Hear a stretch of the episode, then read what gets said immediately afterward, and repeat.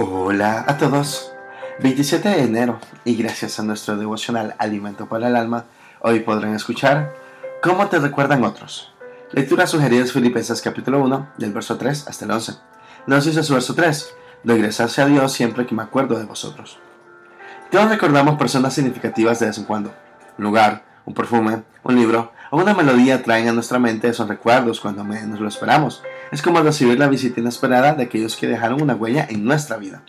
Sin embargo, no todas esas visitas son agradables. El recuerdo de algunas personas nos hiela el corazón, evocando experiencias amargas. De modo que por algún mecanismo, que es gracia de Dios, tendemos a olvidarlas.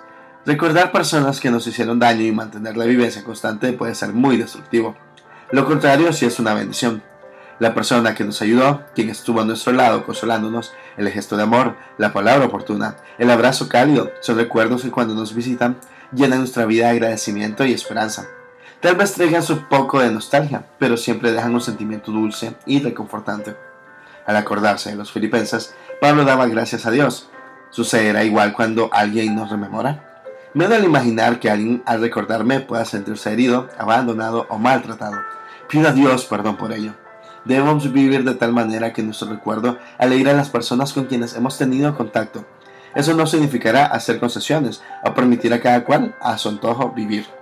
A veces la confrontación y la reprensión oportuna ayudarán tanto a alguien que nos recordará con agradecimiento toda la vida.